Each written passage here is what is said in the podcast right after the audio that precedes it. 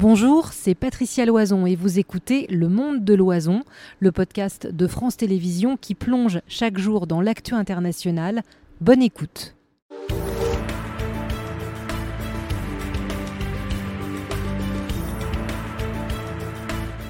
Tous les soirs dans le monde de l'oison, on vous répond. Et vous l'aurez euh, euh, compris si vous étiez avec nous il y a quelques minutes, on vous répond sur ce gaz, euh, cette énergie qui fait flamber nos factures avec nos deux experts ce soir. On est ravis d'accueillir Fabien Bouglet, expert en géopolitique, et Samy, chercheur à l'IRIS qui était avec nous il y a un instant, universitaire, et Myriam Bounafa c'est la voix de nos téléspectateurs. Et tout. Patricia, bonsoir à tous. Évidemment, vous posez vos questions en direct. On vous euh, répond sur cette demi-heure. Peut-être une première question. Je vous le dis, je pense que vous n'avez pas la réponse, mais tous les éléments seront bons à prendre. C'est la question d'Alex. Quand est-ce que nous allons retrouver les prix d'avant-guerre nous demande-t-il.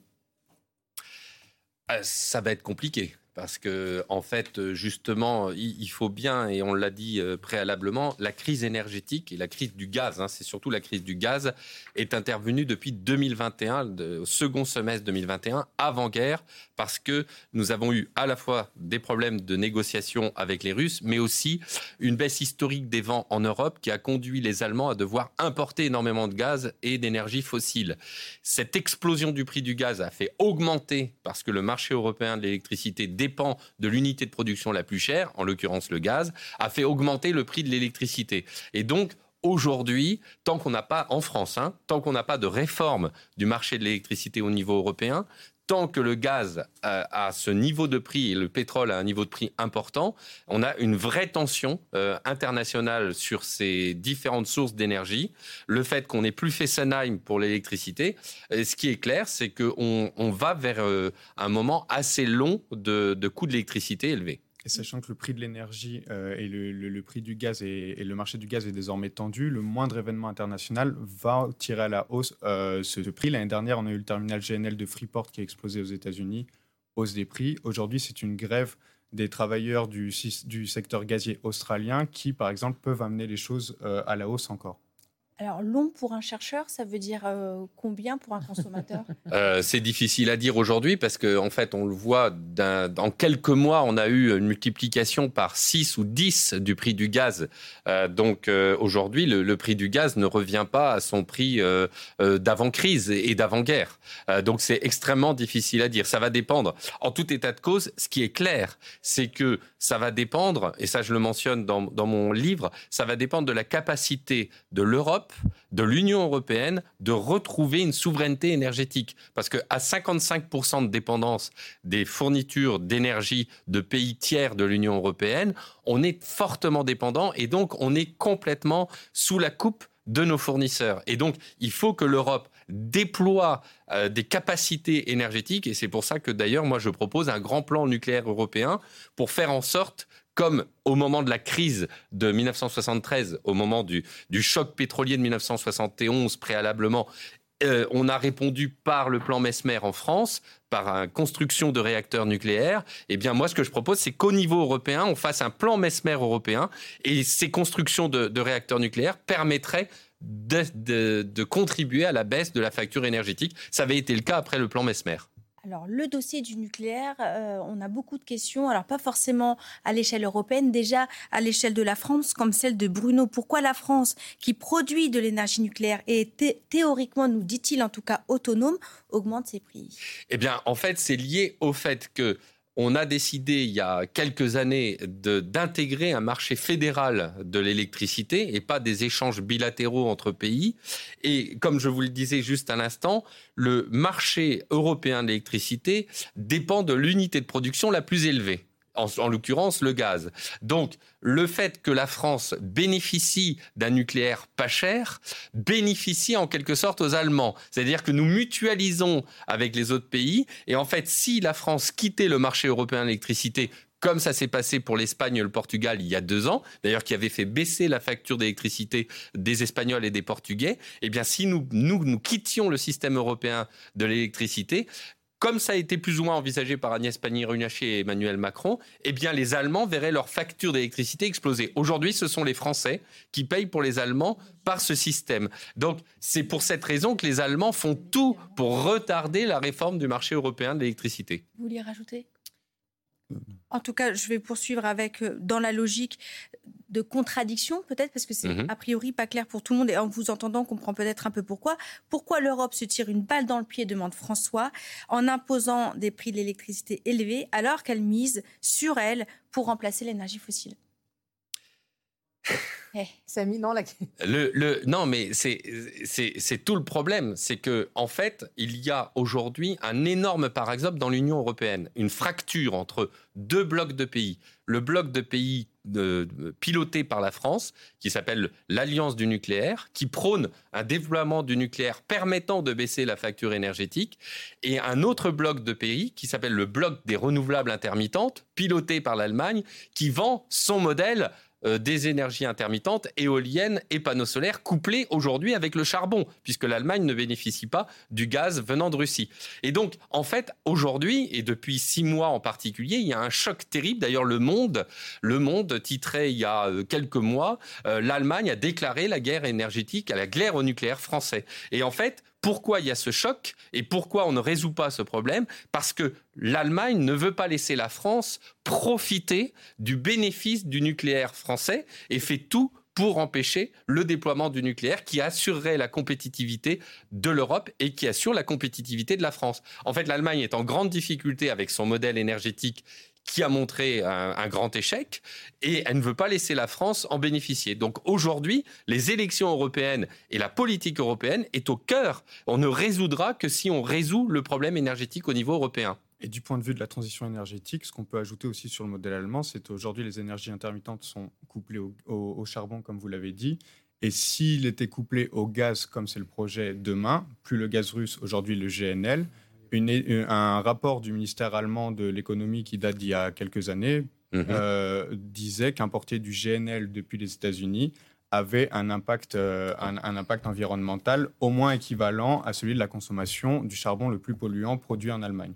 Donc il n'y a pas vraiment de, gain dans cette stratégie.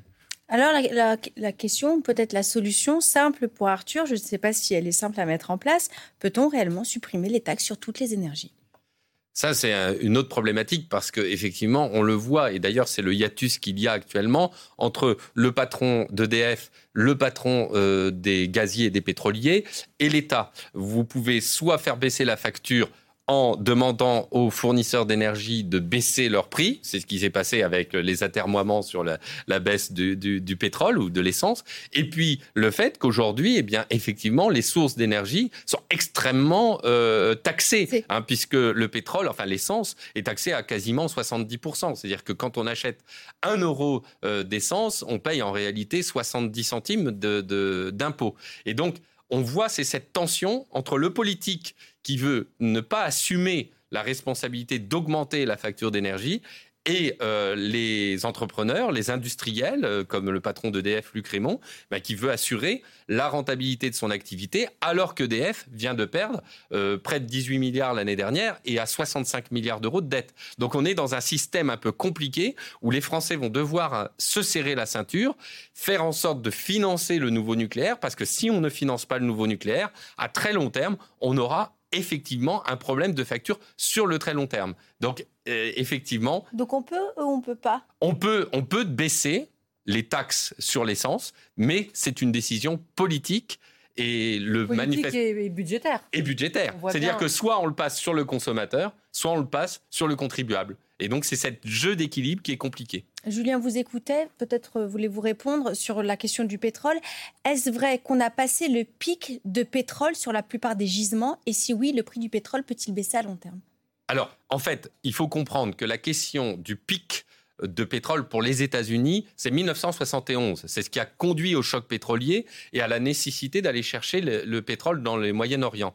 Mais avec la nouvelle technique d'extraction du pétrole et du gaz de schiste qui a été développée par un Texan aux États-Unis, qui a rendu rentable, le pic de production est, maintenant révolu, puisqu'en fait, les États-Unis sont allés chercher beaucoup plus profondément le, gaz et le pétrole et ont maintenant des, réserves beaucoup plus importantes. Et d'ailleurs, on a des réserves en Europe, on a des réserves en Russie, et donc ça augmente les capacités de production du, du pétrole. Donc, en réalité, nous, sommes maintenant loin du pic de production des années 70. Je pense qu'on va tout de même atteindre certaines limites euh, dans la capacité de production aux États-Unis dans, l'industrie euh, gazière, euh, du, fait, du fait de l'épuisement du sol, du fait de, l'épuisement hydrique, de tout un tas de, limites qu'on ne, peut pas, qu'on ne peut pas dépasser. Et à long terme, non, le prix des, le prix des hydrocarbures, que ce soit charbon, gaz ou, ou pétrole, est amené, est amené à augmenter. D'où les incitations à penser, euh, à penser la transition énergétique, euh, même d'un point de vue économique, et l'intérêt qu'ont euh, les acteurs aujourd'hui à faire cette transition, il est aussi économique. Ce n'est pas juste pour, pour limiter la pollution. Jean-François se demande aussi s'il n'y a pas un impact diplomatique. Il vous demande, les pays producteurs de pétrole veulent-ils affaiblir l'Occident en diminuant leur production? Alors, affaiblir l'Occident, la question comme ça sonne un peu choc des civilisations, donc on ne peut pas dire qu'il y a euh, un, groupe homogène de pays producteurs et qui aurait un avis particulier sur une entité qui s'appellerait l'Occident. Euh, on peut dire aujourd'hui que les pays producteurs euh, arrivent à s'entendre, comme les Saoudiens et les Russes, ce qu'on évoquait tout à l'heure, pour pouvoir effectivement maintenir, maintenir les prix hauts.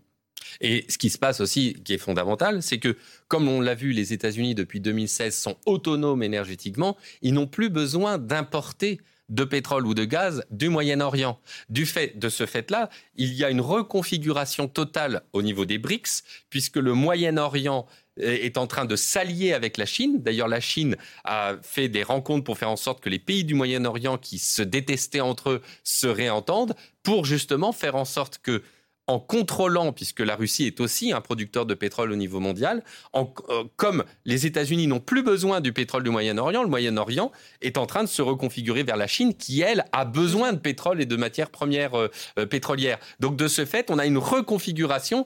Et ce qui se passe avec l'augmentation du prix du pétrole, c'est lié au fait de la baisse de la production et de l'augmentation des prix. C'est exactement ce qui s'est passé en 1973, lorsque les pays de l'OPEP ont en retour de la guerre du Kippour, fermé le robinet. Et c'était le début du pétrole comme arme de guerre économique. Ça a été la première fois que, justement, les pays utilisaient le pétrole comme arme de guerre. Tim vous écoute.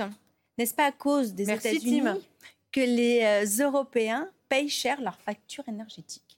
Alors, à cause des États... En, premier lieu, en premier lieu, on peut dire que c'est à cause de, la Russie, puisque c'est la Russie qui a commencé à manipuler le marché euh, dès, fin 2021. C'est la Russie qui, pour euh, euh, répondre à ses obligations contractuelles auprès de ses clients européens, s'est mis à vider les réserves de gaz qu'elle contrôlait en Europe au lieu d'amener plus de gaz par pipeline. Donc ils ont réduit le flux par pipeline, ils ont vidé les stocks. On est arrivé à l'hiver avec des stocks quasi vides et un flux réduit. Et c'est ça, en fait, qui a fait s'emballer euh, la, machine, euh, la machine du marché de l'énergie. Enfin, il faut comprendre quand même une chose, c'est que les États-Unis euh, ont un intérêt majeur à voir la faiblesse de l'Europe et à ce que l'Europe développe des énergies intermittentes pour deux raisons principales. Et c'est d'ailleurs pour ça que l'Allemagne s'est alliée plus ou moins aux États-Unis sur le sujet. C'est que D'ailleurs, Madame van der Leyen prône le développement des énergies intermittentes. Mais le problème, c'est que si on développe les énergies intermittentes, on va dépendre encore plus de gaz et de pétrole venant des États-Unis, puisqu'il ne peut plus venir de Russie ou par GNL de manière marginale. Et par ailleurs, les États-Unis euh, euh, font en sorte qu'on ne puisse pas développer le nucléaire au niveau européen, parce que ça permet d'éviter la vente du gaz de schiste et ensuite ça leur permet de développer en concurrence le nouveau nucléaire américain parce que Donald Trump a mis en place, et Joe Biden également, une véritable politique agressive de développement du nucléaire. Et donc les États-Unis à la fois développent leur nucléaire contre le nucléaire russe et ne voient pas d'un bon œil que l'Europe développe son nucléaire, qui peut être un concurrent du nucléaire américain. Alors, Yo a une question précise sur le nucléaire, justement. Pourquoi considérer le nucléaire comme permettant l'autonomie énergétique alors que la France ne possède pas d'uranium nous demande-t-il. Alors, ce n'est pas tant euh, en termes de, on dire, de réserve d'uranium que se pose la question de la dépendance, mais plutôt en termes de capacité d'enrichissement. Aujourd'hui, les capacités d'enrichissement sont à 40% contrôlées par la Russie. Et donc, effectivement, la Russie a un certain poids euh, partout, hein, dans, dans, le domaine du nucléaire. Oui. Par contre, la Russie n'a pas le contrôle des voies d'approvisionnement de, de l'uranium enrichi, etc. Donc, elle ne peut pas couper le robinet comme elle le fait, euh, comme elle l'a fait pour le gaz. Donc en termes en de géopolitique euh, du, nucléaire, le niveau de, d'insécurité n'est pas du tout le même que pour, euh, que pour le gaz. La Russie n'aurait pas ce pouvoir de nuisance. Les acteurs sont plus diversifiés. Pour l'uranium, euh, on a des voies très diversifiées, mais surtout en France, on a un atout formidable. Euh, on revient sur l'histoire. Nous avions Super Phoenix, qui est un surgénérateur qui utilise les déchets des anciennes centrales. Les surgénérateurs utilisent le plutonium. Et il faut savoir que nous avons plus de 2 à 3 000 ans de réserve de ressources énergétiques sur le sol français avec les surgénérateurs. Le problème, c'est qu'on a abandonné les surgénérateurs en 1997, euh, au moment du gouvernement de la gauche plurielle, Lionel Jospin, euh, Dominique Voynet. On l'a à nouveau abandonné en 2018 sous, euh, par Emmanuel Macron qui a arrêté Astrid. Et de l'autre côté, la Russie a développé ses surgénérateurs mangeurs de déchets nucléaires et les États-Unis, avec Bill Gates, réutilisent la technologie que nous avons abandonnée il y a 30 ans. Donc en réalité, la souveraineté énergétique française et la souveraineté énergétique européenne se conçoit d'une part avec les anciens réacteurs, ce qu'on appelle les réacteurs à eau pressurisée, c'est la chaudière d'eau qu'on a en France et qui est utilisée, la technologie qui est utilisée aujourd'hui en France et en Europe, mais aussi ce qu'on appelle les nouvelles technologies technologie du nucléaire avec l'utilisation du plutonium. Et on a par ailleurs 300 000 tonnes d'uranium qui, euh, euh, qui peut être couplé avec le plutonium et assurer cette nouvelle technologie. La France, si on se donne la peine d'investir massivement dans le nucléaire et surtout dans le, nouveau nucléaire, nous avons en France nos réserves déjà sur le sol français. Alors, on a compris que le nucléaire, c'était votre solution. Pour beaucoup des questions euh, qui euh, concernent euh, les téléspectateurs ce soir, il y a des choses qui ne sont pas claires concernant notre capacité à l'énergie renouvelable. Maxime mhm. nous dit, pour baisser les prix, il faut augmenter l'offre, c'est-à-dire augmenter les capacités de production. Le nouveau nucléaire n'arrivera pas avant 2035. Alors pourquoi ne libère-t-on toujours pas les énergies renouvelables des nombreuses contraintes réglementaires? Effectivement, quand, on, quand on parle avec les, les acteurs du marché, on voit que malgré le, choc de simplification qui a été voulu euh, pour pouvoir permettre la, mise en place des projets beaucoup plus rapides euh, avec des accélérations des processus administratifs, etc., on peut dire qu'on est passé d'une mise en place qui mettait 10 euh, à 15 ans, mais aujourd'hui, on met encore 5 à 7 ans à pouvoir mettre un, projet en place, même avec, avec la, dernière, la dernière loi. Donc effectivement, les récentes avancées législatives sur la question de l'accélération de la mise en place des renouvelables n'est pas suffisante et il faudrait encore réussir à pouvoir euh, simplifier ces, procédures. Pardon, Samy euh, Ramdani, quand on veut, juste pour bien comprendre, quand on veut mettre en place un, chantier, euh, quand vous dites ça, c'est éolien, électrique, enfin solaire, il faut 5-6 ans avant que ça puisse. Au moins, oui. Pour les éoliennes en mer, 10 ans. Parce que l'administration est trop lente. Oui, c'est ça, à cause des nombreuses, des nombreuses procédures réglementaires, que ce soit environnementales ou autres. Moi, je voudrais revenir sur euh, la problématique des énergies intermittentes. Pourquoi ça n'est pas la solution? Pour une raison extrêmement simple.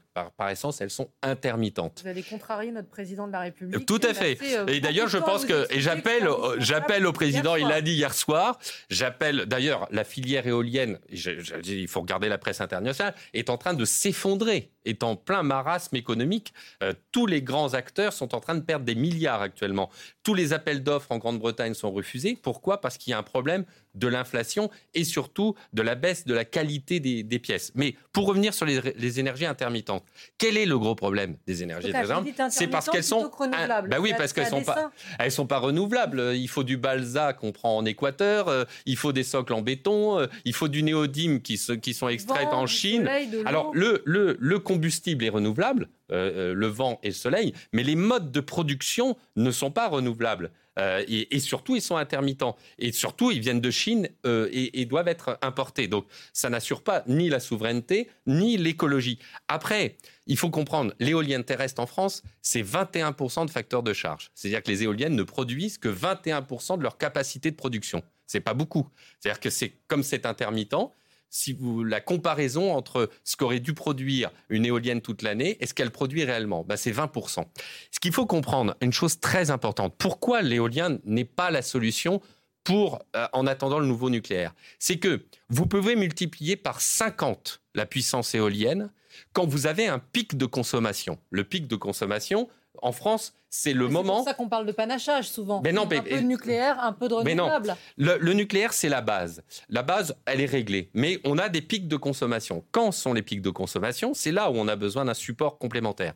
C'est le premier trimestre de l'année. Il fait froid et surtout, il n'y a pas de vent. C'est au moment où il fait froid qu'on a besoin d'électricité, qu'il n'y a pas de vent. C'est-à-dire qu'au moment où vous avez un pic de consommation, les éoliennes ne produisent pas. Et c'est justement le problème allemand, c'est que l'Allemagne a le record d'éoliennes en Allemagne, 30 000 éoliennes, nous, nous en avons 8 000, et est obligée de coupler, parce que c'est intermittent, avec des centrales au charbon. Et d'ailleurs, l'Allemagne émet 10 fois à 15 fois plus de gaz à effet de serre que la France, parce que grâce au nucléaire, nous sommes totalement décarbonés. Donc ce que je veux dire simplement, c'est que ce n'est pas parce qu'on va multiplier par 50 le nombre d'éoliennes qu'on résoudra le problème du pic de consommation de l'hiver. Je voudrais entendre l'avis de notre euh, chercheur sur ces questions. Je ne pense pas qu'il faille euh, opposer nucléaire et renouvelable. Effectivement, je pense que ces, énergies euh, vont de pair et, et, justement se, se, complètent. Ensuite, sur la question de l'intermittence des, des, renouvelables et le fait qu'effectivement, elles ne produisent pas parfois quand, il, quand on en aurait besoin,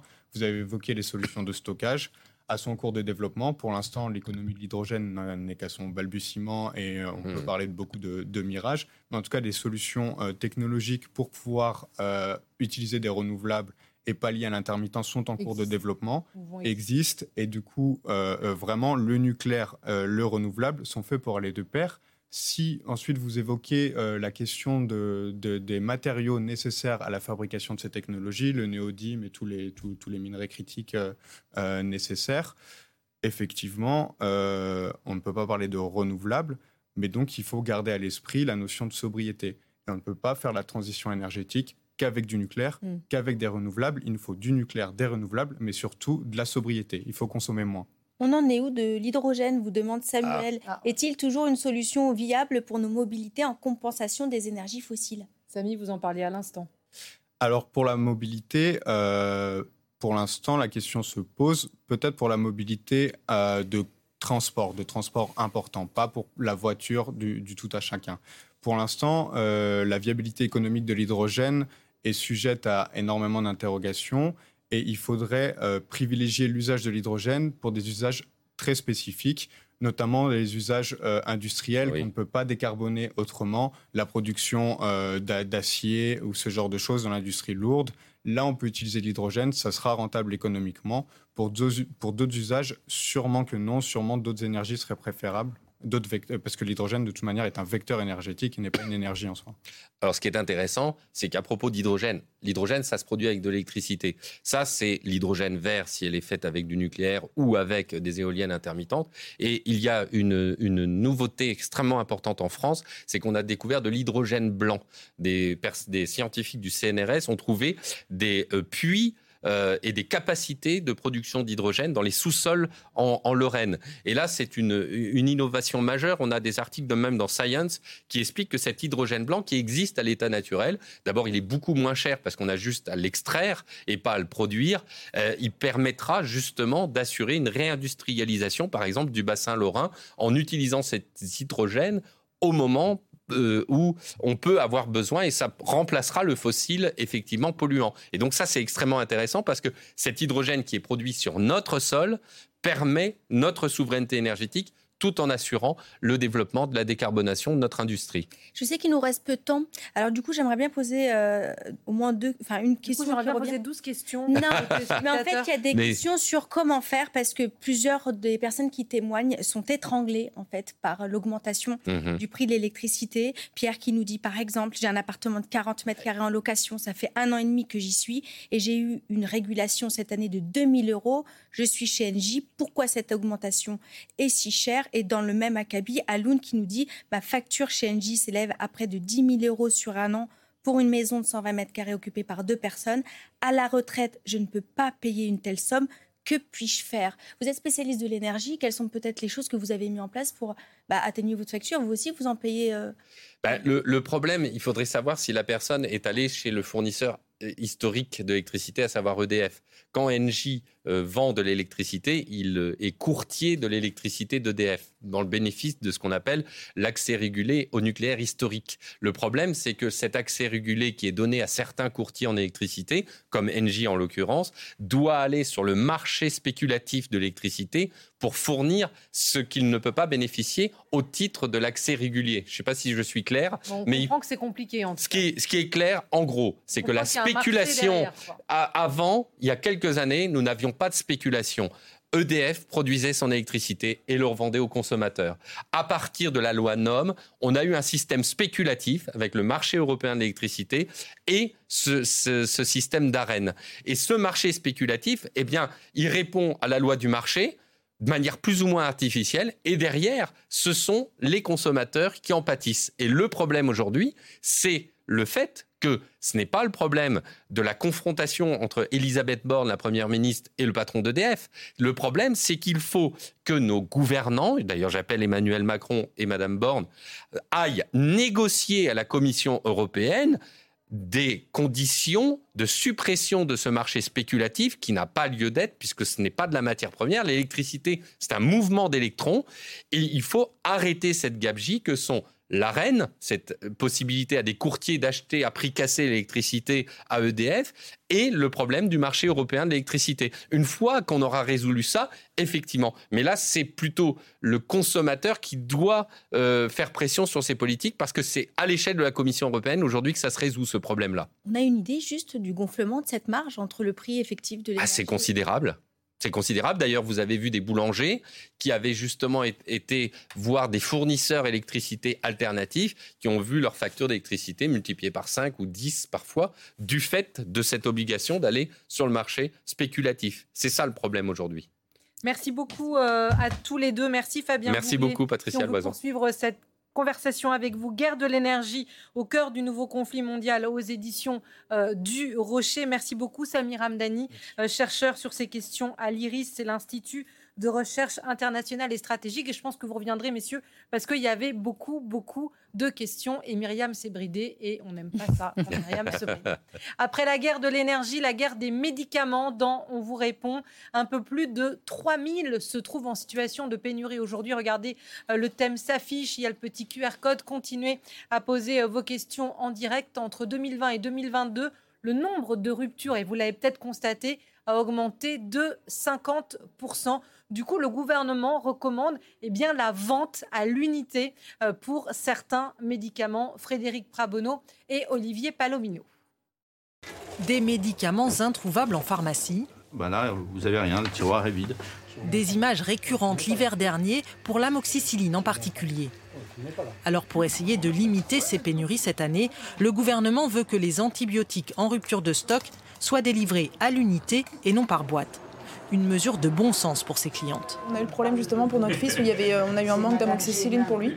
Donc euh, effectivement, si pour que tout le monde ait des médicaments, on ait besoin de prendre la mesure, oui, euh, moi je suis d'accord. Au lieu d'en avoir 20 à la fin, il ne nous en restera pas, donc c'est bien. Mais pour les pharmaciens, dispenser comprimé par comprimé n'est pas si simple et pose la question de la traçabilité. Depuis un certain nombre d'années, on trace les boîtes mais là, il va falloir tracer les comprimés et il n'y a rien qui est fait pour ça dans, les emballages. Vous voyez, il y a le numéro de l'eau et la péremption. Donc s'il y avait une alerte sur ce médicament, je pourrais retrouver à qui je l'ai donné. Sur celui-là, il n'y a rien du tout. C'est quelque chose pour lequel il faut que nos outils soient adaptés.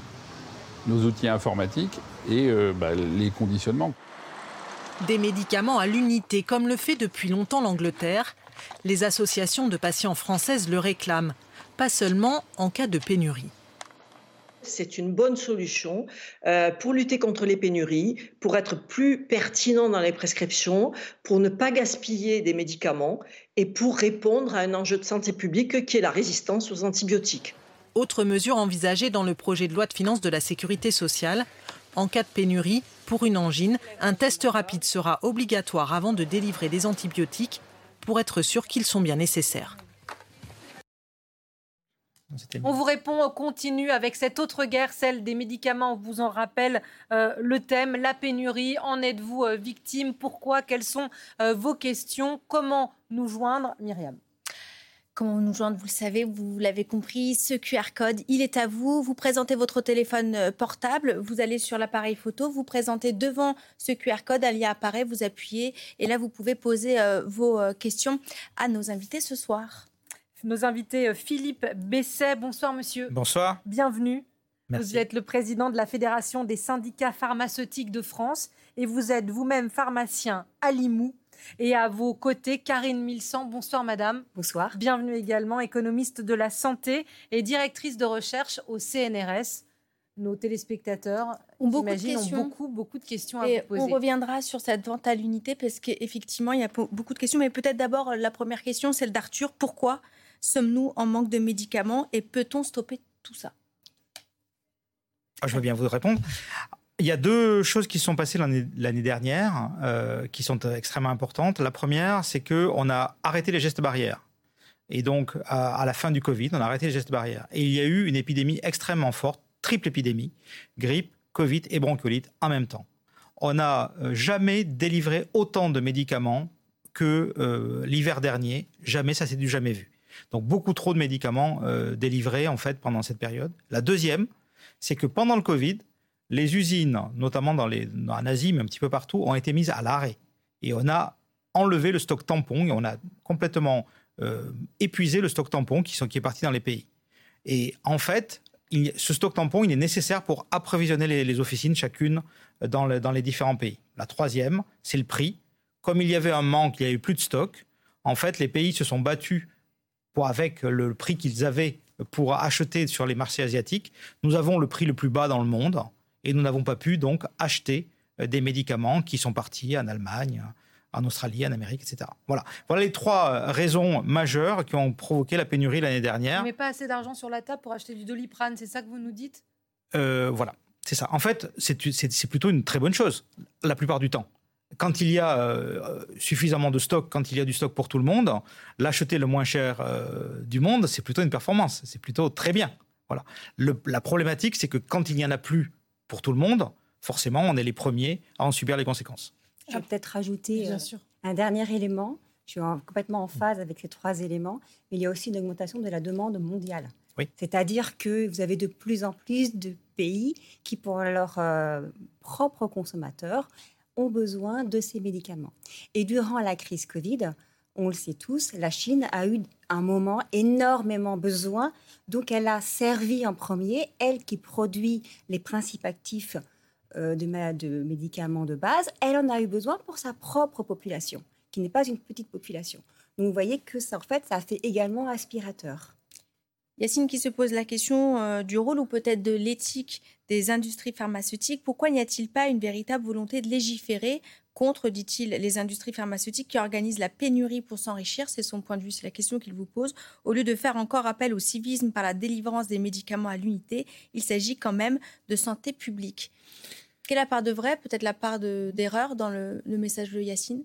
En fait, il y a, euh, une part de vrai, c'est que la, France et les pays européens, euh, pour des raisons qui sont peut-être pas très bonnes, euh, ont décidé de ne plus produire la chimie sur le sol européen et national. Donc on a exporté cette fabrication à l'étranger dans les pays asiatiques. Pour deux raisons majeures. La première, c'est que c'était moins cher. La deuxième, c'est que c'est une industrie polluante. c'est des usines Céveso. Et que personne n'avait envie d'avoir ces, ces, usines à côté de chez, à côté de chez lui. Donc on a, pour ces deux mauvaises raisons, exporté euh, les, produits et puis maintenant on les a plus. Et ce qui fait que quand euh, les pays en ont besoin pour eux-mêmes, bah, ils préfèrent avoir, euh, avoir donc servir leur population. Est-ce que c'est une comment dire un problème spécifique à une industrie pharmaceutique? Probablement un peu, mais les torts sont, sont partagés entre tout le monde, entre le législateur et, et les industriels là-dessus on parlera de la délivrance à l'unité tout à l'heure, c'est notre sujet. Karine, euh, peut-être 1100, euh, cette question, euh, cette proposition de chef, c'est un prête-nom. C'est pas la première fois d'ailleurs, donc un téléspectateur assidu. Une réindustrialisation rapide en France pour éviter que nous soyons trop dépendants, c'est envisageable? Alors, elle est, elle est souhaitée, elle, est, elle a déjà euh, montrer euh, les premières pierres. Donc on va vers une forme de réindustrialisation. Ce qu'il faut bien comprendre, c'est que ça ne peut pas être une réindustrialisation sur le modèle de ce qui se fait ailleurs. Parce que pour compléter la réponse d'avant qui suit celle-ci, c'est que euh, ce pourquoi on a produit ailleurs, c'est parce qu'on voulait avoir des médicaments de base qui soient vendus peu cher. Donc des médicaments dont le brevet est tombé dans le pot commun, ce qu'on appelle des génériques, on peut produire des génériques. Et donc ces médicaments étaient produits à peu de frais.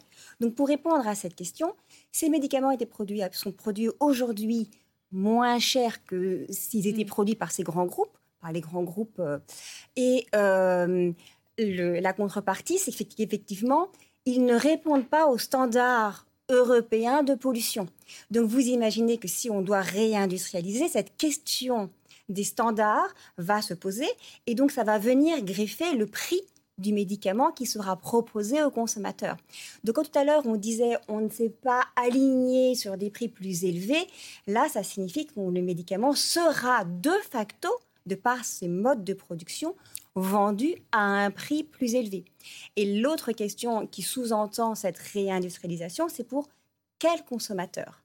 Parce que si vous avez un trop petit nombre de consommateurs, forcément, votre produit va être très cher. L'usine, elle, elle est là. Donc, la question, c'est doit-on penser sur sol français ou doit-on avoir une vision plus large européenne La question de Nono qui est euh, logique d'une certaine manière. Pourquoi les médecins ne tiennent pas compte des ruptures de stock dans les prescriptions? Ah, parce qu'ils ne les connaissent pas. En fait, ils les connaissent quand nous, leur euh, disons, nous pharmaciens, nous les appelons en disant euh, euh, le médicament que tu as prescrit n'est pas disponible, je te propose de changer. voilà, donc c'est notre travail du quotidien de faire ça actuellement. Mais c'est assez complexe. Même nous, pharmaciens, nous n'avons pas connaissance de ni, ni de la durée d'une rupture de stock, ni du motif de la rupture de stock, qui sont euh, soit les manques quotas, comme je vous ai dit, soit il y a eu d'autres euh, cas de rupture de stock liés à euh, quand il y a une seule usine dans le monde ou deux qui produisent le principe actif et qu'il y a un accident industriel, un feu par exemple, dans l'usine, bah, tout le monde, le monde entier, n'a plus de produits. Voilà. Donc on n'a pas le motif et on n'a pas la durée. Et les médecins encore moins. on n'a pas de tendance non plus?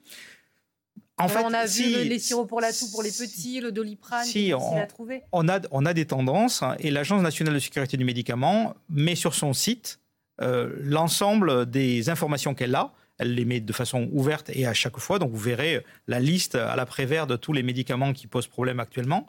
Mais de là à ce que ça intègre les logiciels des médecins, c'est une usine à gaz informatique qui n'est pas prête. Alors, c'est même plus qu'une. Enfin, vous avez donné l'exemple d'un médicament qui est produit par une usine, mais il y a aussi la palette de médicaments qui sont produits par euh, une multitude d'endroits mmh. et qui forment la chaîne de production. Et en fait, quand il y a des ruptures à différents endroits de la chaîne de production, c'est pas seulement le mécanisme de l'information, c'est excessivement complexe de savoir comment, euh, enfin, à quel endroit il y aura rupture et d'avoir l'information sur ces différents pays pour savoir comment résoudre. Et puis là n'a été évoqué que des médicaments pour lesquels il y a substituabilité. Pardon, je vais vous interrompre, mais comment on faisait avant? Parce que ça, ce que vous décrivez, ça devait arriver avant. Il peut y avoir un incendie dans une usine avant. il peut y avoir un problème dans la chaîne avant. Pourquoi? Et c'est le Covid qui a tout déréglé? Non, c'était avant. Pourquoi là aujourd'hui alors que ça on l'a pas connu il y, a, il y a 10 ans, il y a 15 ans? Alors 10 ans il y pouvait y encore mais c'était pas euh, aussi, aussi tendu qu'aujourd'hui, mais ce qui se passe c'est que vous avez euh, un choix de production. Plus vous avez un médicament qui est en concurrence, plus en fait le profit que vous allez avoir sur ce médicament est relativement faible. Et donc les grands groupes pharmaceutiques se dirigent davantage vers des médicaments qui sont fortement innovants. Donc on fabrique plus que la, les gens, ce dont les gens ont majoritairement bah, besoin. Ils en ont quand même besoin. C'est des médicaments qui vont servir des populations qui, euh, jusque-là, ne pouvaient pas être servies. Donc, euh, mais ce sont des médicaments, et là ça répond aussi à cette rupture, qui ne sont pas substituables.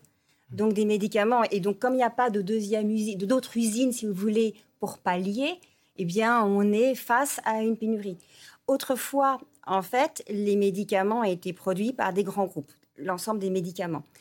Il y a, si vous voulez, euh, parce qu'il y a une innovation qui va très très vite, un choix, tant mieux pour nous, plus grand de médicaments avec certains qui sont davantage en thérapie ciblée et d'autres qui sont plus pour le, tout le monde.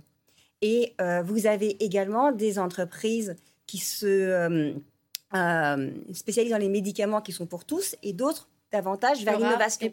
Vous voyez bien que l'innovation nécessite des fonds importants. Donc les grosses entreprises vont vers l'innovation. Alors je ne sais pas vous Patricia, mais je pense, moi c'est le cas, je pense beaucoup de téléspectateurs euh, régulièrement, une fois par an, deux fois par an, vont recycler ce qu'il leur reste de médicaments. Ce débat sur euh, euh, les médicaments à l'unité, il en est beaucoup question. Maxime, par exemple, à quand la vente des médicaments à l'unité pour éviter un gaspillage énorme Ou encore Philippe, pourquoi ne pas vendre les médicaments à l'unité comme cela se fait dans plusieurs pays, dont les États-Unis? Comme on l'a vu dans le reportage. Alors, c'est un, un, mythe qu'on va essayer de, de, de, casser. C'est pas un mythe. Hein. Aux États-Unis, en Angleterre, on vous donne trois pilules pour trois jours de rhume. Hein. Je sais. Alors. Et au Japon alors, aussi, par exemple. Alors sachez que on vous les donne pas de suite. On vous fait revenir. C'est qu'en fait, on vous prend la, la, commande, on va la préparer et vous allez revenir pour venir la chercher. Le, donc c'est pas exactement comme en France ou en Allemagne ou en Italie ou dans la, la majorité des pays du monde. De façon simple, on euh, délivre en France des médicaments industrialisés qui correspondent aux posologies que donnent les médecins et qui sont écrites par la Haute Autorité de Santé. En fait, les boîtages sont par exemple pour la moxicilline, qui est le médicament dont on parle sur la rupture, sont des boîtes de 6 comprimés. Et donc, la posologie est de 2 comprimés par jour pendant 6 jours, 2 boîtes de 6. Et quand le médecin prescrit conformément aux indications, l'industriel fait les boîtages conformément. C'est la faute des médecins, vous nous dites Non, non, non. Les industriels. Non, non, non.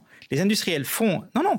Non, on a tous été confrontés à ce problème-là, tous, euh, tous ceux qui nous mm. regardent. On a un traitement pour une semaine, il nous reste deux boîtes et on a des surplus, etc. Alors, c'est pardon, c'est une, c'est une généralité franchement, franchement, non, partagée par beaucoup. Franchement, non. L'année dernière, nous avons eu euh, des, des ruptures d'antibiotiques énormes et de doliprane, vous en avez parlé, pour les enfants ces euh, médicaments sont en forme sirop.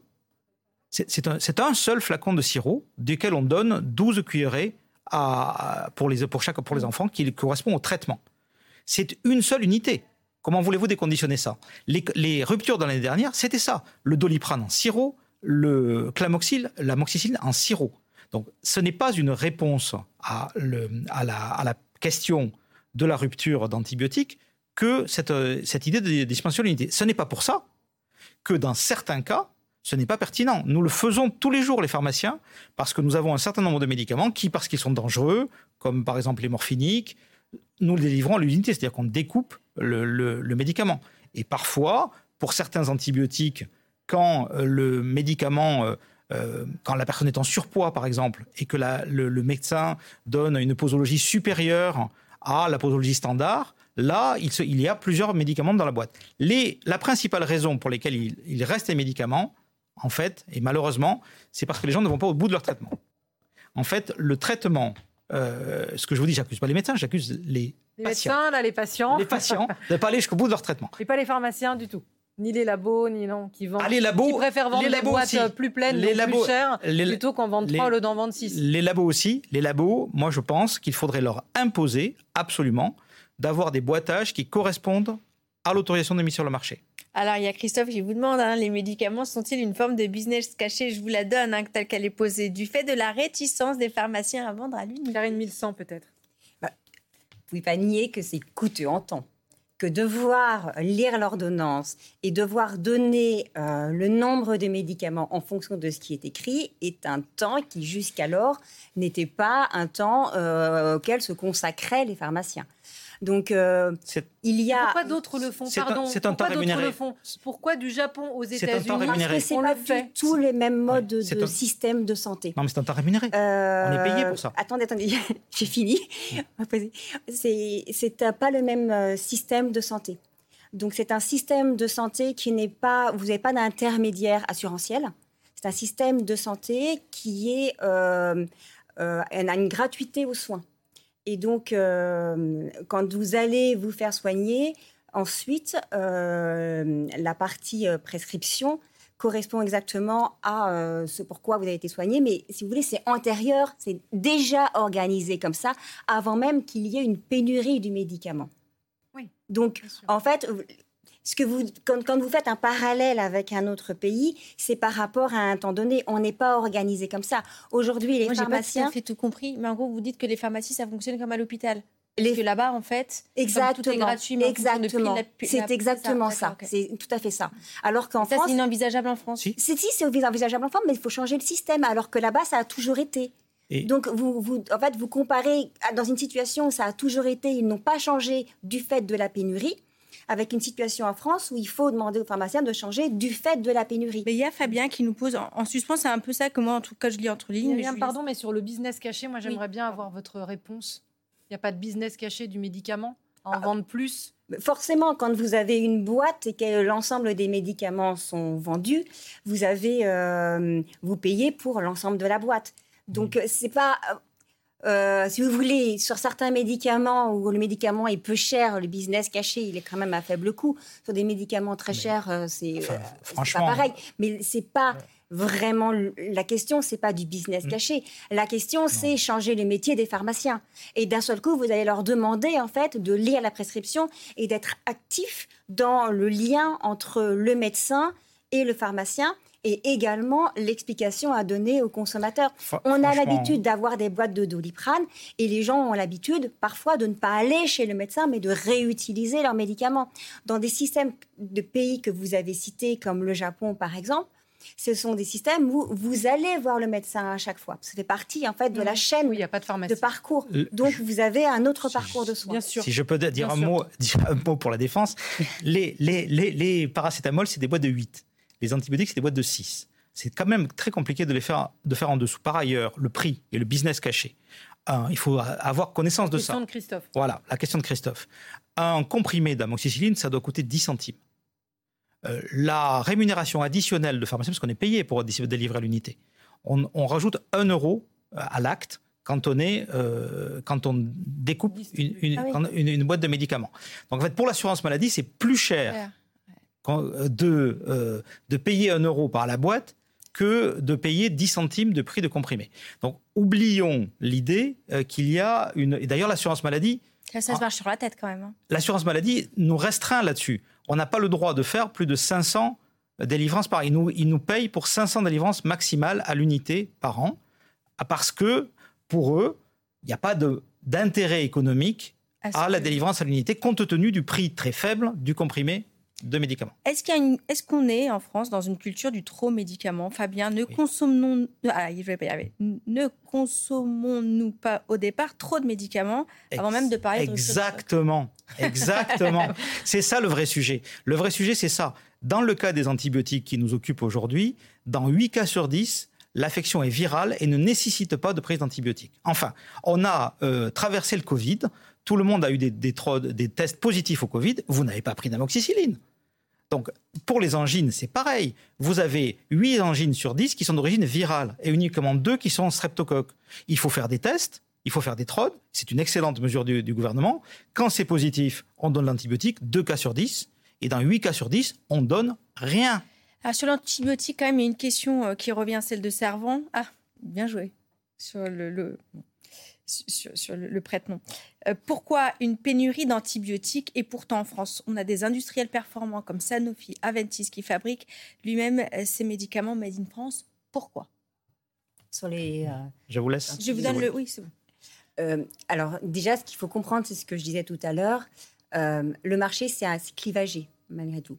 C'est-à-dire que vous avez eu une, cette politique très active des génériques de se tourner vers des médicaments moins chers, d'accord? Des médicaments dont le brevet est tombé et qu'on peut fabriquer ailleurs et, et, donc pour la sécurité sociale, donc pour qu'on dépense moins collectivement, on aille vers des médicaments qui sont vendus le moins cher possible, d'où cette délocalisation. Et donc les grands groupes sur le, qui ne voyaient plus de profit important à faire sur ces ne médicaments ne sont, ce sont, euh, voilà, exactement, se sont plutôt investis dans des médicaments très innovants. Et par ailleurs, euh, la chaîne de production s'est totalement mondialisée. Mmh. Donc, vous êtes dans une situation, en fait, où ce n'est plus produit dans un unique pays. Parce que le, le, profit à y faire est pas du tout intéressant. Et n'oublions pas, malgré tout, que ce sont que, que la, produire un médicament est très polluant. On l'a dit tout au départ, mais il faut vraiment pas l'oublier. Et euh, on a des normes et tant mieux pour nous tous, on a des normes de pollution de plus en plus contraignantes, mais ça signifie également que produire ben, revient encore plus cher. Donc, si vous... nos médicaments basiques et notre pollution ailleurs. Exactement. C'est ça. on est d'accord. C'est ça, c'est ça. Thibaut, qui vous, vous écoutait hein, tout à l'heure, ma mère était préparatrice en pharmacie, dit-il, les posologies étaient faites sur mesure.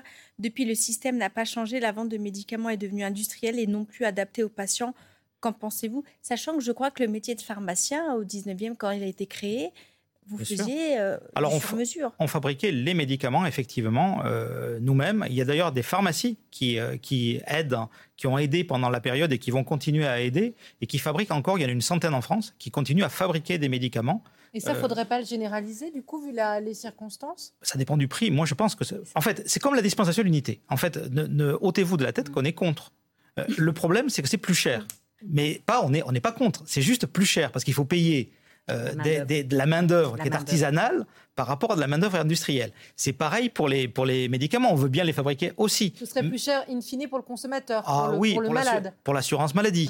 C'est-à-dire pour nous tous. Mais euh, c'est un choix à faire. Mais évidemment, c'est possible. Tout est une question de choix euh, politique et budgétaire. Pour faire un antibiotique dans une pharmacie, dans un préparateur de pharmacie, ça coûte trois fois, quatre fois plus cher qu'un antibiotique qui est fabriqué en Inde euh, et qui arrive euh, par euh, container.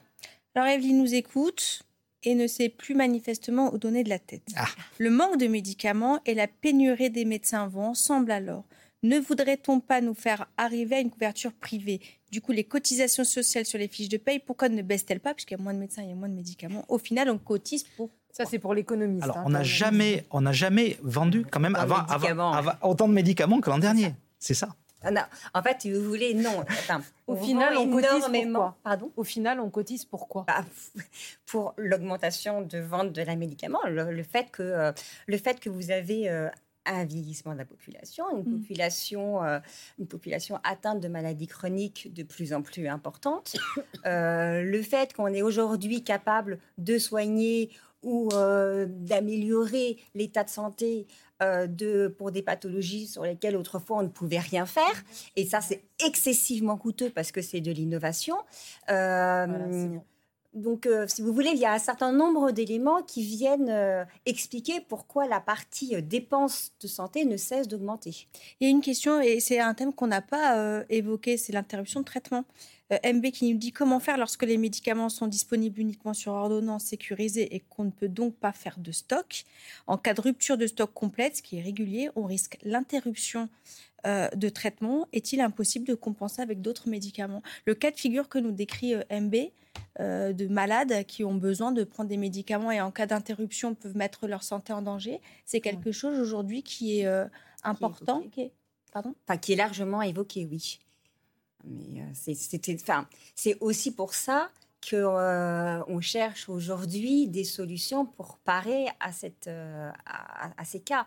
Il est, il est, important en fait de mettre en, place des mesures pour réussir à, réguler cette pénurie jusqu'à ce qu'on soit dans une situation qui soit autre. Monsieur le pharmacien, ça vous arrive de vous retrouver devant des patients? Oui, ça arrive. oui, ça arrive. Et effectivement, on fait très attention, nous, à ce que nos patients réguliers puissent être approvisionnés en médicaments.